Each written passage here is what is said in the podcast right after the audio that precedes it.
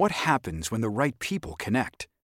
At MITRE, breakthrough technology advances, people fulfill their passions, diversity fuels innovation, and our way of life thrives. From health to transportation and global security, cyber and AI, to space and back again. There's no higher calling than making the world a safer place. Let's connect at mitre.org slash careers. That's m i t r e dot org slash careers.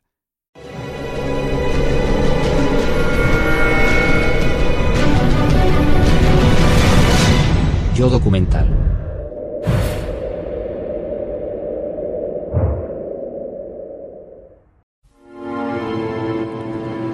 ...10 de mayo de 1941, 11 de la noche... ...un cazabombardero Messerschmitt Bf-110... ...sobrevuela Escocia cerca de Glasgow.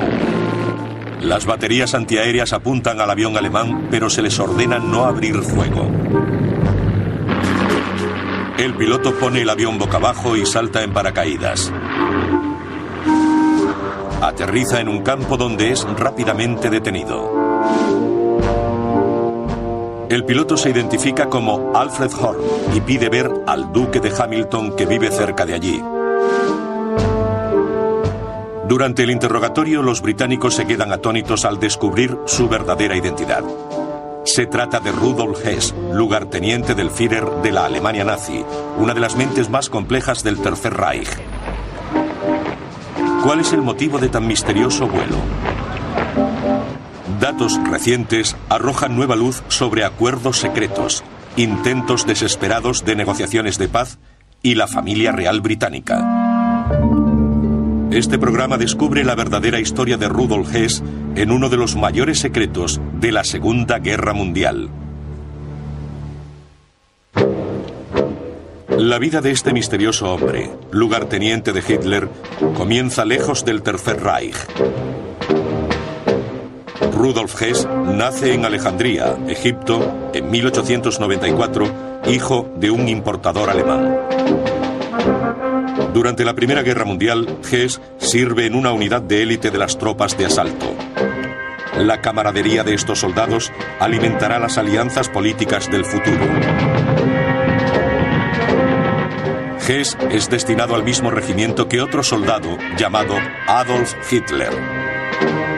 El vínculo que se crea entre ellos duraría décadas.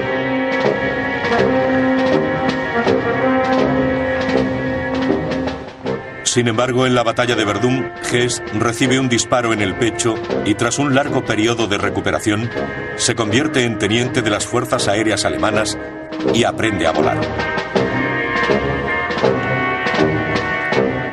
Tras la guerra, Hess ingresa en los Freikorps y recluta exmilitares que comparten su ideología política. Culpan al gobierno de la derrota de Alemania y acusan a socialistas y judíos de haberlos apuñalado por la espalda. Hess se convierte en un agitador político callejero.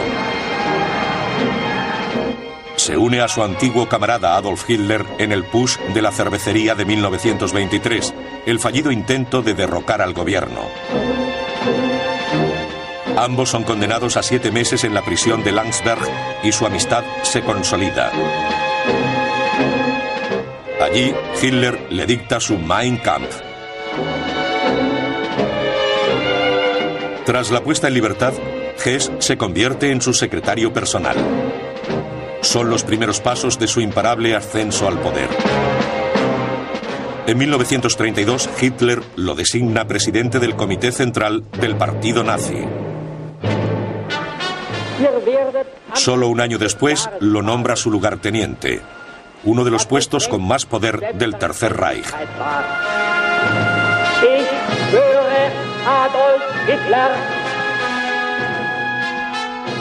La carrera de Hess en el partido nazi es meteórica. Ahora incluso participa en la selección de los altos cargos. En las grandes concentraciones, Hess presenta a Hitler con absoluta lealtad y ardor. Mein Führer, um Sie stehen die Fahnen und Standarten dieses Nationalsozialismus. Wenn Sie richten, richtet das Volk.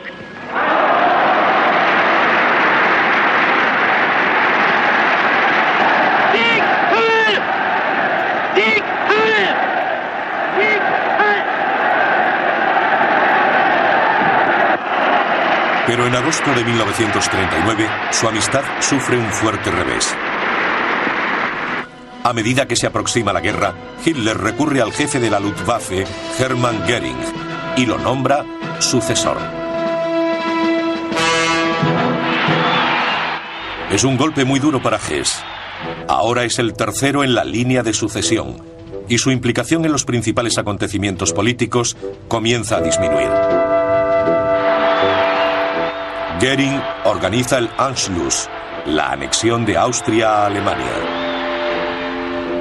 Goering dirige la guerra relámpago en Polonia, que inició la Segunda Guerra Mundial. Es Goering quien triunfa y se hace muy popular entre los alemanes. Por el contrario, Hess está malhumorado, muy serio y demasiado ferviente en sus apariciones públicas. Albert Speer habla de sus diferencias. I would say that Hess was an idealist in some way uh, opposed to Hitler, who was, was a pragmatist. Uh, in 1940, uh, I heard Hitler saying, after he had a long conversation with Goering, Goering always is stimulating me when I have some problems to talk with him. But when Hess is coming and has his um, has problems to be solved of the party mostly. It's really a nuisance to me because he is so stubborn and so um, um, uh, doesn't give in, and it needs hours and hours. And afterwards, I'm really feeling very tired of him. Durante dos décadas, Hess prosperó al servicio de Hitler en el partido nazi. Pero ahora debía demostrar que él también era un hombre de acción. El primer año de la Segunda Guerra Mundial supone un éxito enorme para los alemanes. Polonia, Noruega, Dinamarca, Holanda, Bélgica y Francia caen ante su avance. Goering ha cumplido su promesa con creces. Sus cazas y bombarderos acaban con toda oposición.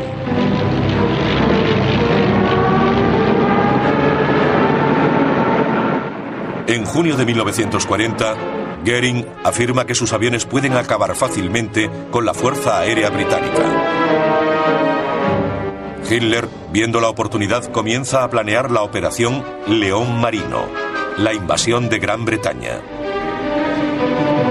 A lo largo de todos estos hechos triunfales, Rudolf Hess se ve cada vez más desplazado.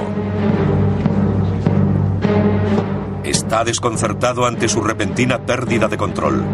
Sabe que debe actuar si no quiere morir políticamente. Cree que Gran Bretaña no es el mayor enemigo de Alemania, sino los soviéticos. Si Hess logra la paz con Gran Bretaña, podría encontrar una salida a su desesperada situación.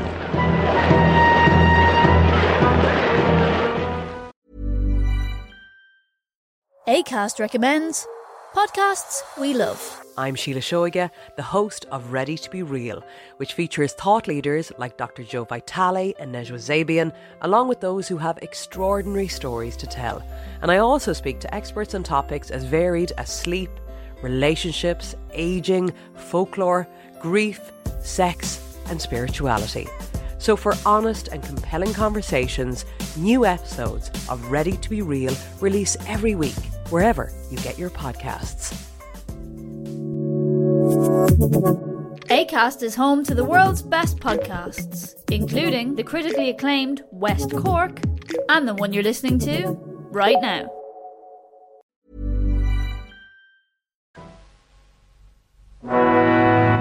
...1940... Alemania está en guerra con Gran Bretaña. Sin embargo, Hitler parece no querer luchar hasta el final. Si Alemania tuviera carta blanca en el continente, dejaría en paz al Reino Unido. Mientras tanto, el lugarteniente de Hitler, Rudolf Hess, ve cómo se desintegra su poder dentro del partido nazi. Espera poder llegar a un acuerdo de paz con Gran Bretaña y volver a ganarse el favor de Hitler. El profesor Karl Haushofer, su antiguo maestro, le anima a ello, al igual que su hijo Albrecht, un buen amigo y nazi ferviente. Pero Albrecht también ve a Hitler como un impedimento para la victoria. El gobierno británico jamás confiaría en él. Pensaba que el Führer debía ser derrocado. Sin embargo, Hess no está de acuerdo. Sabe que debe iniciar las negociaciones él mismo. Está seguro de poder encontrar quienes le escuchen en Gran Bretaña. Pero antes debe maniobrar en el complejo panorama político británico.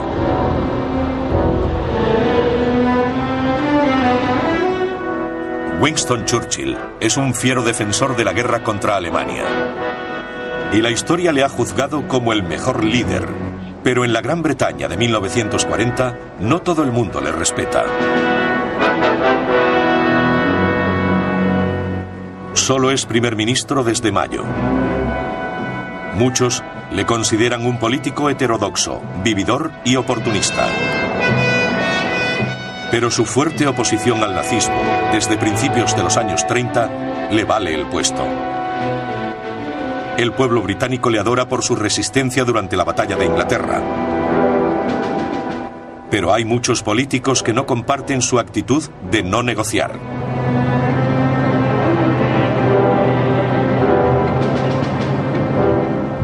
Su predecesor, Neville Chamberlain, había sido partidario de negociar con Hitler y evitar la guerra. Sabía que Gran Bretaña no estaba preparada. En 1938, para saciar la ambición de Hitler en Europa Central, Chamberlain sanciona la ocupación de parte de Checoslovaquia. Estaba seguro de que habría paz. I had another talk with the German Chancellor, Herr Hitler. And here is the paper which bears his name upon it as well as mine. A su regreso a Londres, Chamberlain hace algo inusual. Comparecer desde el balcón del Palacio de Buckingham con el rey Jorge VI y su esposa. Para la familia real, este era un hecho sin precedentes. A los reyes de Inglaterra no se les permite mezclarse en política, pero al hacerlo envían una señal a los nazis. La familia real es partidaria de la paz. La familia real siempre ha tenido fuertes lazos con Alemania. De hecho, el nieto de la reina Victoria, el Kaiser Guillermo II, fue el instigador de la Primera Guerra Mundial. Pero el rey Jorge VI era un hombre prudente, consciente de sus responsabilidades, y no permitiría que su simpatía hacia los alemanes llegara demasiado lejos. No obstante, ese no era el caso de sus hermanos, los duques de Kent y de Windsor. Ellos admiran abiertamente la labor de Hitler restaurando el orden y la prosperidad en Alemania. Ambos están contra la guerra y buscarían la paz casi a cualquier precio.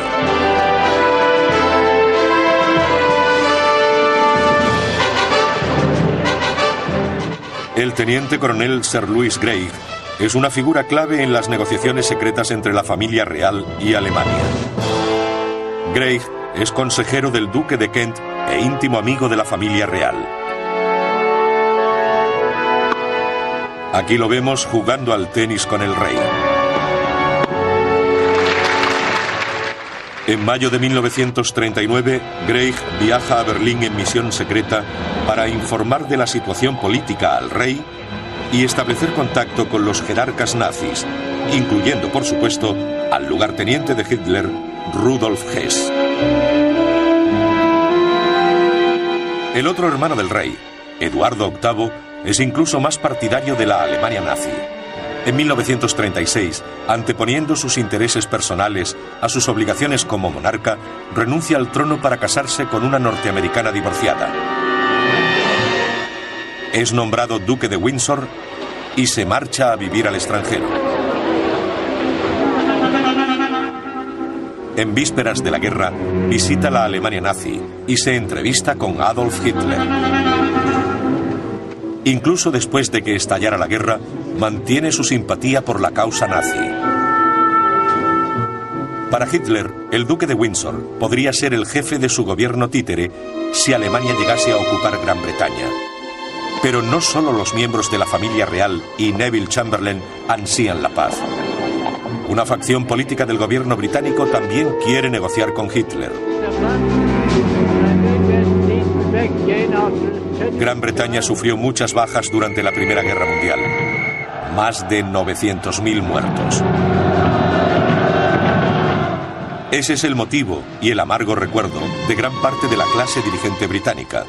Algunos declaran que no debería repetirse. Lord Halifax, el poderoso ministro de Asuntos Exteriores, es uno de los mayores partidarios de la política contemporizadora de Neville Chamberlain.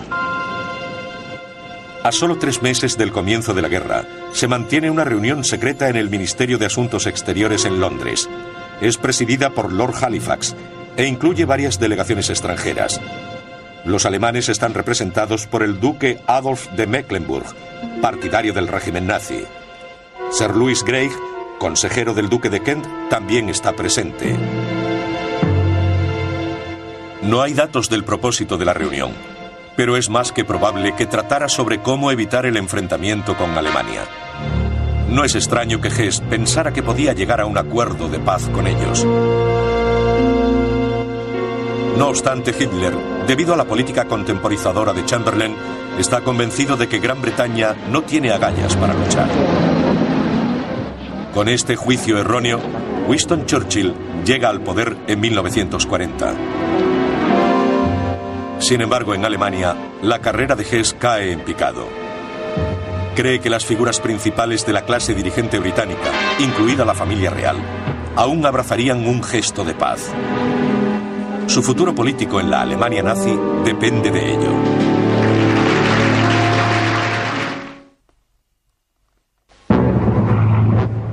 Verano de 1940.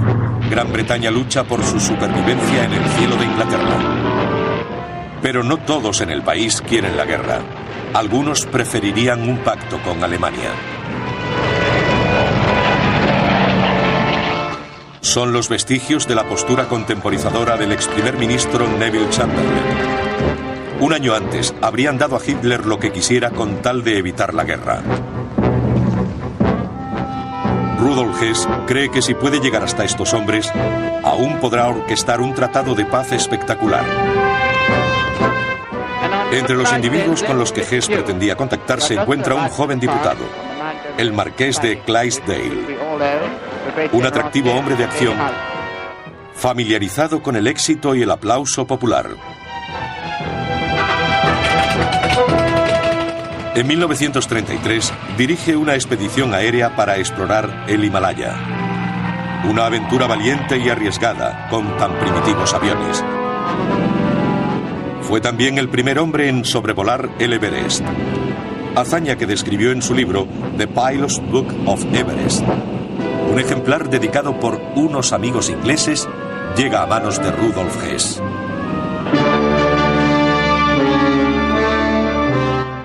En 1936 asiste a los Juegos Olímpicos de Berlín junto con muchos miembros de la clase dirigente británica. Allí expresan su admiración por Hitler y sus logros.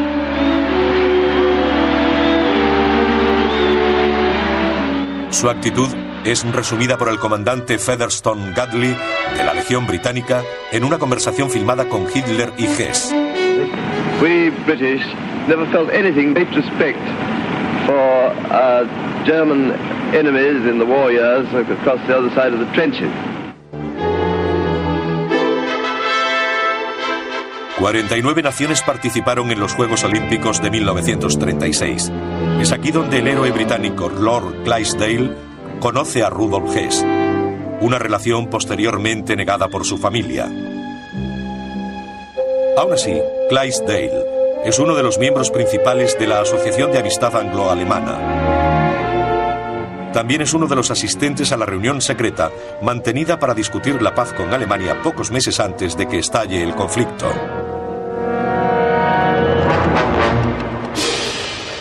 Solo un mes después de que se declare la guerra, Clydesdale publica un artículo en el Times de Londres en el que expresa su deseo de un acuerdo negociado entre hombres honorables. El artículo llega a manos de Hess, justo el mensaje que quería oír. En 1940 sucede a su padre convirtiéndose en duque de Hamilton.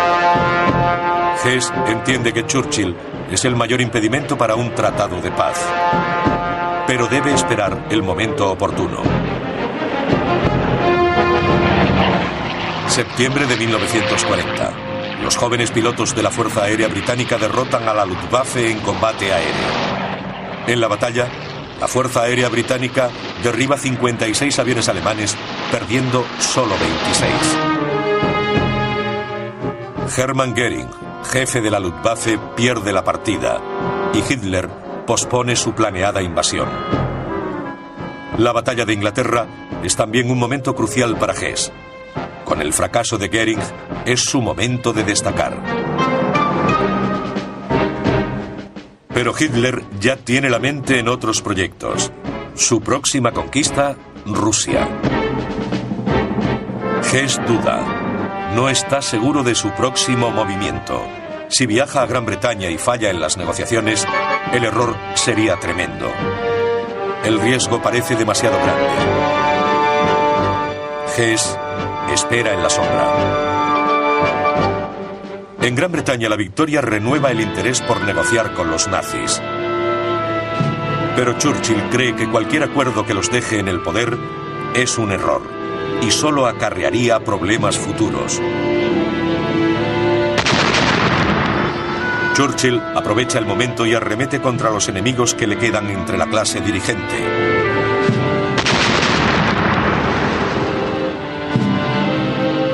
Como la figura más influyente en la familia real, el duque de Windsor ha proclamado abiertamente su apoyo a Hitler. Con la caída de Francia en mayo de 1940, él y su esposa norteamericana se trasladan a Lisboa en vez de regresar a Gran Bretaña. Allí los alemanes lo tantean. Para su deleite llama a Churchill belicista. Pero antes de que cause más problemas, Churchill lo envía al Caribe. Allí es nombrado gobernador de las Bahamas durante el resto de la guerra, evitando así que cause ningún daño.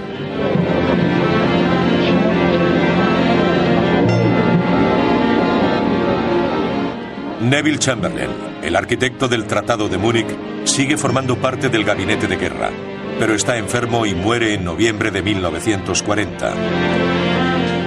Lord Halifax una vez propuesto sucesor de Chamberlain, es el principal partidario de las negociaciones de paz. Como ministro de Asuntos Exteriores, es la segunda persona más importante de Okay, round two. Name something that's not boring. Laundry? Ooh, a book club. Computer solitaire, huh? Ah, oh, sorry. We were looking for Chumba Casino. That's right. ChumbaCasino.com has over 100 casino style games. Join today and play for free for your chance to redeem some serious prizes. ChumbaCasino.com. No purchase necessary. Full prohibited by law. 18 plus terms and conditions apply. See website for details. With the Lucky Land slots, you can get lucky just about anywhere.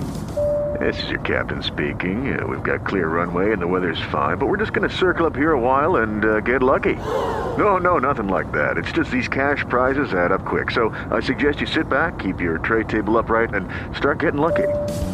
Play for free at LuckyLandSlots.com. Are you feeling lucky? No purchase necessary. Void where prohibited by law. 18 plus terms and conditions apply. See website for details. ACAST recommends podcasts we love. I'm Sheila Shoiga, the host of Ready to Be Real, which features thought leaders like Dr. Joe Vitale and Nejwa Zabian, along with those who have extraordinary stories to tell. And I also speak to experts on topics as varied as sleep, relationships, aging, folklore, grief, sex, and spirituality. So, for honest and compelling conversations, new episodes of Ready to Be Real release every week, wherever you get your podcasts. ACAST is home to the world's best podcasts, including the critically acclaimed West Cork and the one you're listening to right now. El gabinete de guerra. También es el más poderoso oponente de Churchill. Sin embargo, en diciembre de 1940, con su benefactor muerto, Halifax es víctima de una reorganización del gabinete. Churchill lo nombra embajador en Estados Unidos. Un movimiento muy acertado. Alejando a Halifax, priva a los partidarios de la negociación de su más poderoso líder político. Churchill fortalece su posición reemplazando a Halifax por Anthony Eden, partidario de la guerra y del propio Churchill. En la Alemania nazi, Hess sigue atentamente todos los cambios políticos en Gran Bretaña. Para él es un gran contratiempo. Si hubiera actuado antes, podría haber negociado con el duque de Windsor y Lord Halifax, pero ahora ya no estaban. El duque de Hamilton, en otro tiempo partidario, se había distanciado de los círculos pro-alemanes alistándose en la Fuerza Aérea Británica. Pero su comportamiento a lo largo de la guerra originaría inquietantes preguntas.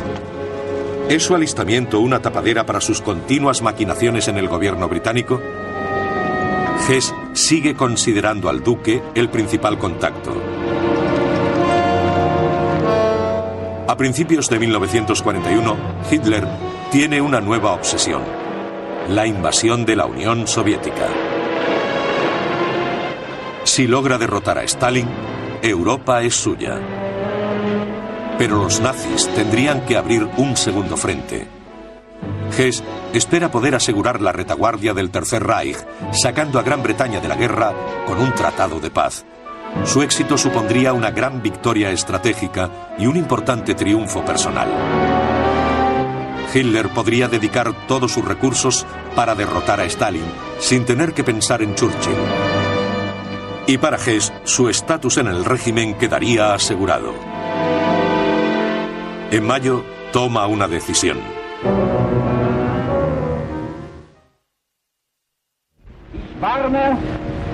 En la primavera de 1941, Rudolf Hess es el tercer hombre más importante del Tercer Reich. Pero en la tarde del 10 de mayo suspende sus obligaciones como dirigente nazi. Ese día se queda en casa con su esposa y su hijo de tres años. Les explica que se va de viaje, pero no estará fuera mucho tiempo. Y los besa despidiéndose. Ilse Hess recuerda ese último día que pasó con su marido.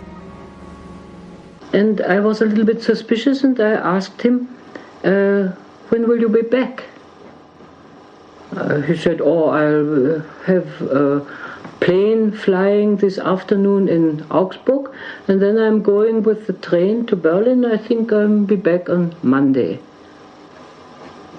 And I looked at him and said, I don't think that you will be back on Monday. He just was startled because at this moment he thought, does she know anything? Or has she a suspicion? I had none. I only thought he, will, he won't be back on Monday. Hess conduce desde su casa en Múnich hasta un campo de aviación en Augsburgo. Allí sube a un caza Messerschmitt Bf-110 al que se le han desmontado las armas y retirado las bombas. A bordo no hay suficiente combustible para su regreso. Se viste de teniente de vuelo de la Luftwaffe. Durante los meses anteriores, a pesar de que Hitler le había prohibido volar, Hess ha estado entrenando en secreto para el vuelo de larga distancia. Despega equipado únicamente con un mapa en el que ha trazado su ruta. Volando en solitario recorrerá unos 1.300 kilómetros desde Alemania hasta Escocia. Su mapa le indica que debe volar en dirección noroeste hasta alcanzar la costa holandesa. La sigue durante una distancia corta hasta girar de nuevo al noroeste hasta el Mar del Norte, manteniéndose fuera del alcance de los radares británicos. Es un viaje lleno de peligros. No se ha informado del vuelo a las autoridades aéreas alemanas y corre el riesgo de ser derribado por sus propios cazas o las baterías antiaéreas. Una vez alcanza la latitud de Glasgow, gira al oeste directamente hacia Dungabel, hogar del duque de Hamilton. Cuando sobrevuela Glasgow, los reflectores lo detectan. Pero misteriosamente, las baterías antiaéreas tienen orden de no disparar. Poco después, Hess hace su primer salto en paracaídas. Lucha por salir de la cabina, pero la presión del aire lo mantiene pegado a su asiento. Sabe que la única forma de salir es invertir el avión y dejarse caer. Aterriza en un campo mientras su avión se estrella. Es todo un logro de navegación. Está cerca de donde pretendía, pero no lo suficiente. A unos 13 kilómetros se encuentra Dungabel, residencia familiar del duque de Hamilton, el pretendido punto de contacto de Hess. La casa tiene hangar y pista de aterrizaje. Posteriormente, una mujer de la zona afirmaría haber visto encendidas las luces de la pista, pero Hess no logra encontrarlas a tiempo. Cae en paracaídas en un campo cercano y es recibido por un campesino armado con una horca. David Macklin se convierte rápidamente en una celebridad nacional. Yes, I'm the man that captured Rudolph Hess. Little did I realize at the time the important man he turned out to be. I helped him to his feet and into the cottage, where we made tea, but the man refused tea and would only have a drink of water. Hess es puesto rápidamente bajo la custodia de responsables militares de la zona que lo interrogan en el vestíbulo de un club cercano. El capitán Graham Donald recuerda cómo descubrieron su verdadera identidad. asked him for his autograph. So he gave me an autograph which he did write rather laboriously and carefully, and signing himself as Alfred Horn. And uh, then I said, But Alfred, surely. Alfred's not a very Germanic name. It's Anglo-Saxon. In Anglo-Saxon, it uh, really means uh, Alf the Red. In German, it should surely be Rotolf or uh, Rudolph. Well, I could see he was really worried. In fact, I knew that he, he knew that he'd been spotted, I think, I'm almost sure of that. I just said to him, I will now pass in my reports and your message to the Duke of Hamilton tonight and tell him that you give your name as Hauptmann Alfred Horn, but that I know your correct name is Rudolf Hess, the Deputy Führer of the German Reich. Durante su interrogatorio, Hess insiste repetidamente en ver al duque de Hamilton. En aquel momento, el duque era comandante de la cercana base de la Fuerza Aérea Británica en Turnhouse. Se niega rotundamente a ver a Hess y posteriormente es criticado por su cuestionable comportamiento. Hay quien piensa que si no esperaba a Hess, habría querido ver al lugarteniente del Führer, aunque solo fuese por curiosidad.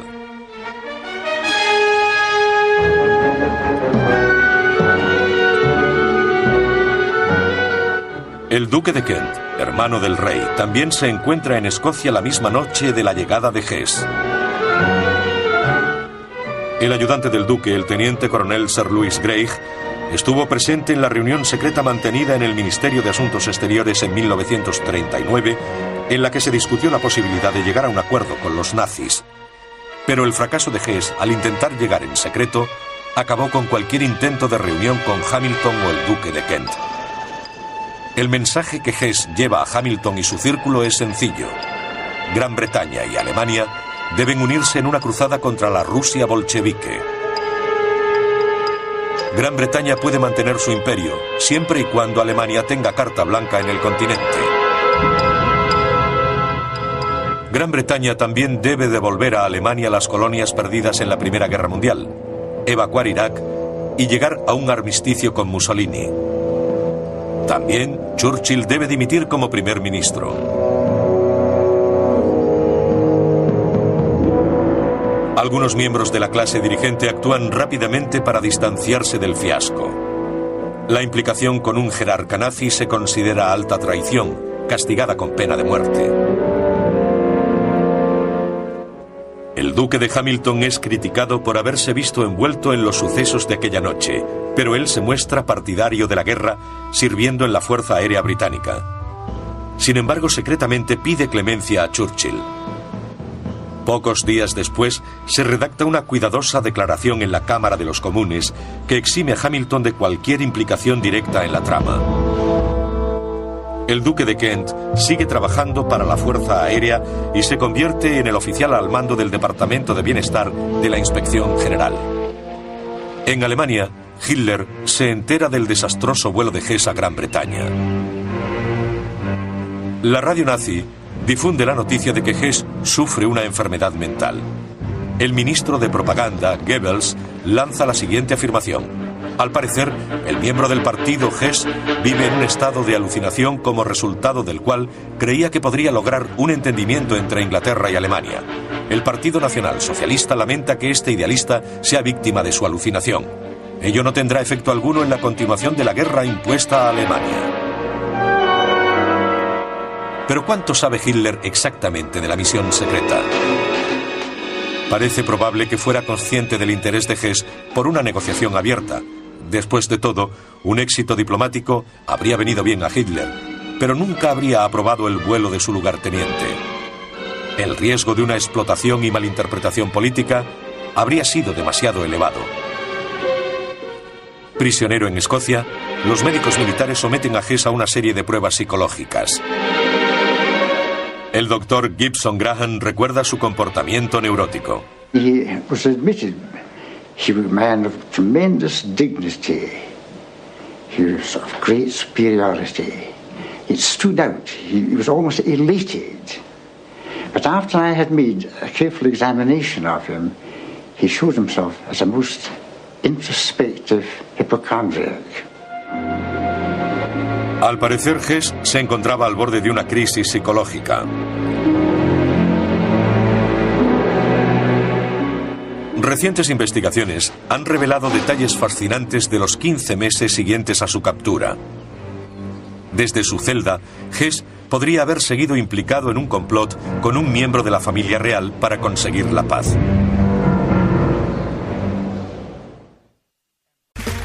Okay, round two. Name something that's not boring.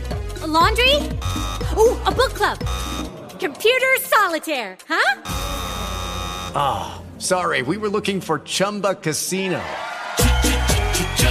That's right. ChumbaCasino.com has over 100 casino style games. Join today and play for free for your chance to redeem some serious prizes.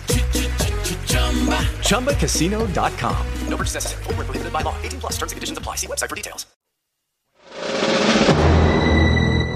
A finales del verano de 1942, Rudolf Hess había sido encarcelado y repetidamente interrogado sobre el motivo de su extraño vuelo.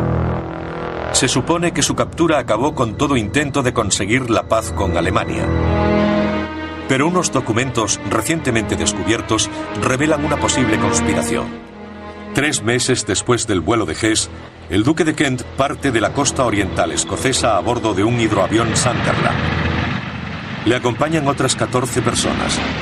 Oficialmente, van a Islandia a visitar a los miembros de la Fuerza Aérea Británica destinados allí para animarlos, pero tras recorrer unos 100 kilómetros ocurre un desastre. El avión se estrella contra la cima de una montaña llamada Nido del Águila. Solo un hombre sobrevive al accidente. El duque de Kent se encuentra entre las víctimas. Su muerte es la pérdida más importante sufrida por la familia real durante la Segunda Guerra Mundial. Recientemente se ha afirmado que el último viaje del duque de Kent fue de hecho una misión secreta en la neutral Suecia. Según esta teoría, Hess, en vez de estar encarcelado en Gran Bretaña, viajaba a bordo del avión como miembro vital de la misión de paz. 15 pasajeros conocidos y 15 cuerpos encontrados en el lugar del siniestro, la mayoría irreconocibles. Sin embargo, uno de ellos sobrevivió y buscó ayuda. ¿Quién? La teoría sugiere que el gobierno británico mantenía encarcelado a un doble de Hess, presumiblemente para frustrar cualquier intento de rescate o asesinato. Presuntamente el verdadero Hess iba a bordo del avión estrellado, liderando el proceso de paz secreto, y que fue el doble de Hess quien fue juzgado tras la guerra. Las drogas que le fueron administradas podrían haber afectado a su mente, pero si la teoría fuese correcta, este hombre no podría haber recordado nada del pasado de Hess, ya que no era él. Esto también explicaría por qué no se encontraron heridas de guerra en el cuerpo de Hess durante su encarcelamiento en Spandau. Hess recibió un disparo que le atravesó el pulmón en la Primera Guerra Mundial, pero cuando lo examinaron el cirujano Hugh Thomas no encontró rastro de la herida. I'd expected to see very considerable evidence. An obvious frontal wound, an exit wound, and an operative scar of some considerable dimensions. I saw none of this. Posteriores investigaciones de los informes médicos de la Primera Guerra Mundial sugieren que la herida de Hess podría haber sido menor de lo que se informó. En ese caso, podría haber sanado sin apenas dejar señal. En cualquier caso, es innegable que muchos miembros de la aristocracia británica estaban implicados en una conspiración para lograr un acuerdo de paz con Hitler a espaldas de Churchill. El vuelo de Hess forma parte integral de este plan, pero sorprendentemente, en vez de aprovecharse de la conspiración, Churchill entierra el incidente. El ministro nazi de propaganda Goebbels no entiende por qué los británicos no publican su captura. Posteriormente Goebbels declara que él lo hubiera hecho si la situación hubiese sido a la inversa. Sin embargo, Churchill juega a una política más sutil. Manteniendo oculto a Hess, desarma a sus oponentes y evita que el pueblo considere la negociación de un acuerdo de paz.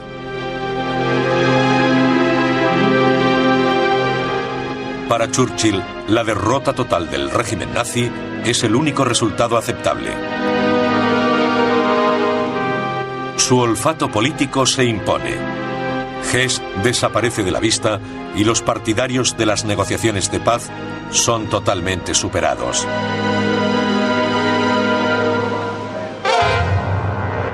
En cuanto a Hess, es trasladado por poco tiempo a la Torre de Londres, donde Churchill ordena que sea tratado como un caso médico en vez de criminal. A continuación, es trasladado a una prisión al sudeste de Inglaterra donde se le asigna una celda individual en la planta baja. El psiquiatra militar Henry Dix observó su declive mental. I was ushered into Hess's room, introducing myself as his new doctor. I found a glowering, sad faced man looking into the distance, uh, Im- immensely angry uh, and inaccessible. And I said to myself, goodness me, this is a sick man, which, uh, of course, as it turned out, uh, it was true. And um, it wasn't very long before one discovered his very deep sense of persecution and um, fear of interference. For example, with his food, when he would have to change plates um, or pieces of meat one of us uh, sitting at table with him, and so on. Al acabar la Segunda Guerra Mundial, Hess es juzgado junto con el resto de los jerarcas nazis supervivientes en Nuremberg. Durante el juicio comparece como una figura patética y ligeramente perturbada. Su forma de expresarse provoca la risa de Goering. Su respuesta a la mayoría de preguntas es no me acuerdo. Pero al teniente Erinev, oficial británico presente en el juicio, no le convence su actuación. He clearly was exaggerating what amnesia he suffered from.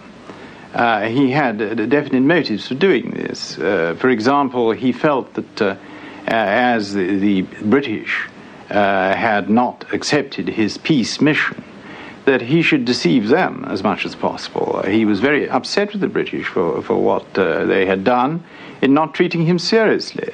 And his pride was mortally wounded by this. He was very pro British in his way, Uh, and uh, he decided that on the whole he should try and fool them as much as possible while he was in Britain. When he got to the Nuremberg trial, he found himself tried by Russians, French, and Americans. Then he tended to look upon the British rather more as his friends than he had before and to try and fool the Russians.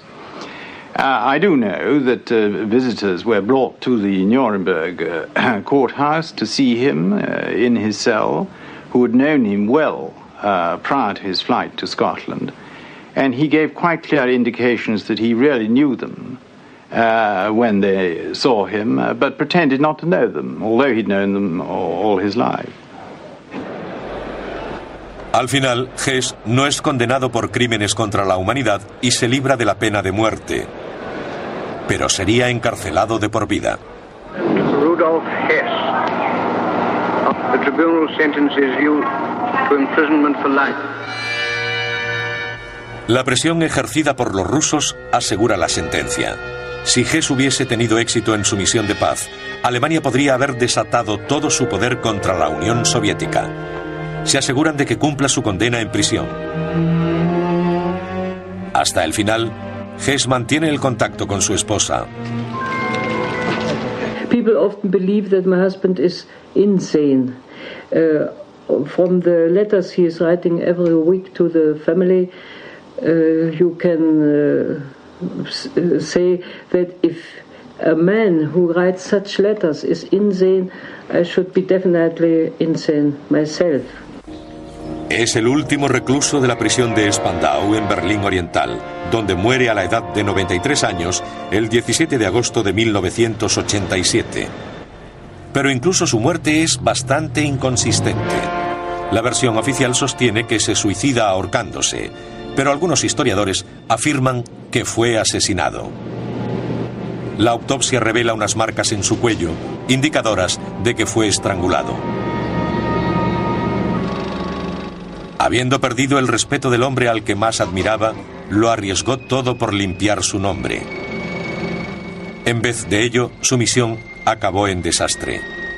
Cualquier amigo que pudiera haber tenido en la clase dirigente británica se distanció de él. Hess muere con graves problemas mentales. Fue el último fracaso de un hombre que lo arriesgó todo para ganar. Su destino quedó sellado en un misterioso vuelo hace más de 60 años.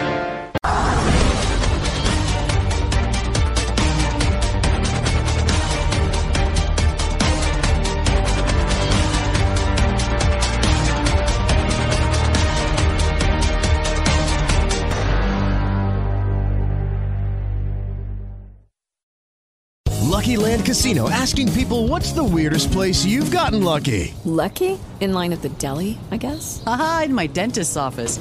More than once, actually. Do I have to say? Yes, you do. In the car before my kids' PTA meeting. Really? Yes. Excuse me, what's the weirdest place you've gotten lucky? I never win and tell. Well, there you have it. You can get lucky anywhere playing at LuckyLandSlots.com. Play for free right now. Are you feeling lucky? No purchase necessary. Void where prohibited by law. 18 plus. Terms and conditions apply. See website for details.